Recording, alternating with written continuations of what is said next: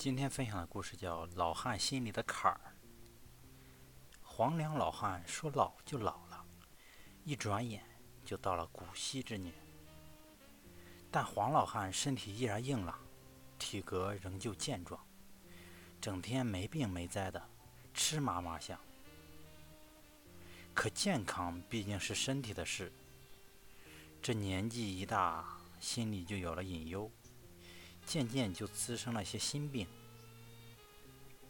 黄老汉是一个健谈的人，谁也没料到，他的性情竟急转直下，瞬间得到了蜕变，变得越发沉闷而内向。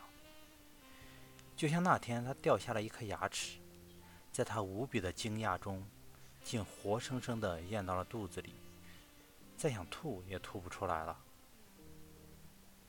心病淤积已久，就千方百计地寻找机会爆发。来年就过七十三岁生日了，变得沉默寡言的黄老汉的郁闷，就是在这一年泛滥成灾，甚至达到了井喷之势的。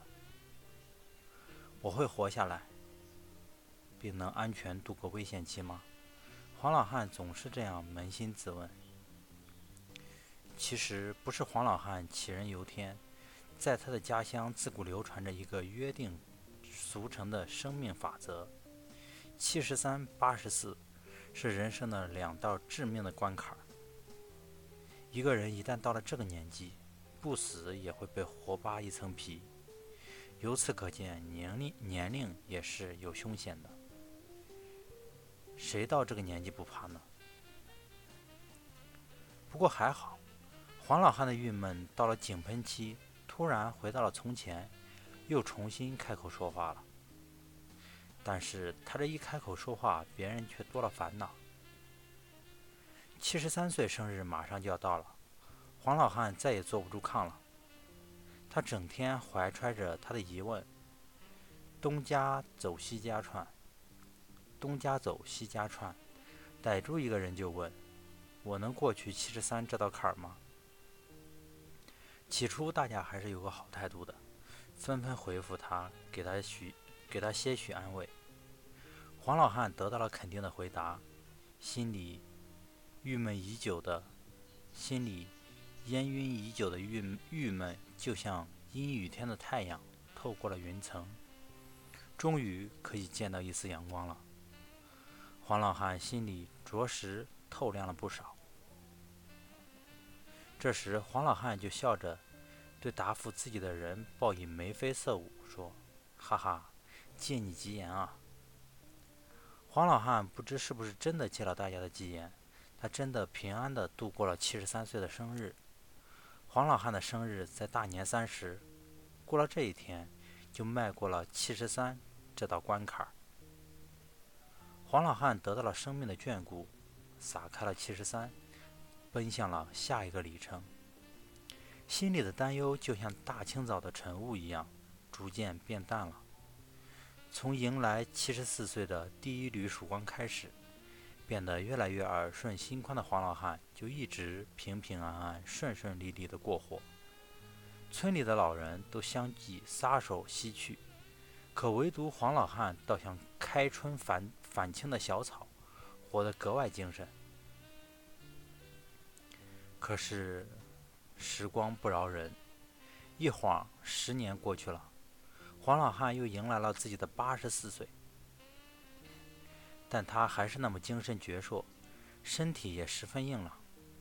大家看着黄老汉，以为他这回一定会处惊不变，平静地面对眼前这道坎儿呢。谁也没想到，黄老汉的老毛病又犯了。黄老汉又开始坐卧不安，寝食难安；坐卧不宁，寝食难安，仿佛死亡真的降临到他的头上了。可怕归怕，黄老汉一路居安思危，却也一路过关斩将，驱走了病魔，吓退了疾患。一年的时间又过去了，黄老汉依然安然无恙。这天，彩灯高挂。鞭炮齐鸣，一家人欢欢乐乐地围坐在一起，欢度一年一度的除夕，同时也为黄老汉过八十四岁大寿。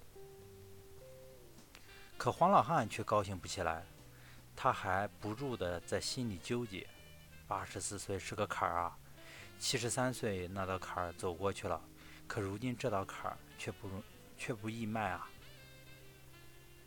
可不是，他的担忧就在这一天，如同火山爆发成井喷之势，从早上睡到自然醒开始，一整天都提心吊胆的，怕得不敢出屋，走路更是如履薄冰，生怕一时不慎跌倒了再也爬不起来。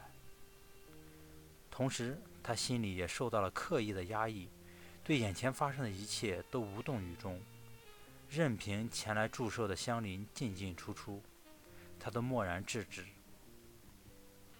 酒是不能再喝了，万一喝了酒，血压上升，一下过去了怎么办？就连说话都不敢大声，即使哪个晚辈的祝词再怎么华丽，再怎么动听，黄老汉也不敢笑一笑。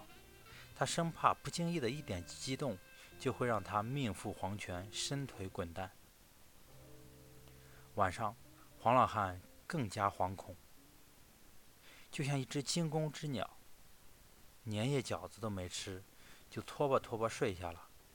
可他心里有事，无论怎么强迫自己，就是睡不着。即使学小孙子睡睡觉数羊，数到眼前冒金星都无济于事。但黄老汉的努力还是没有白费，他终于挨过去了，安安全全地度过了这一天，平平静静地进入了下一年八十五岁。大年初一头一天，亲朋都来拜年，同时也祝贺老人平安度过八十四岁这个坎这道坎儿。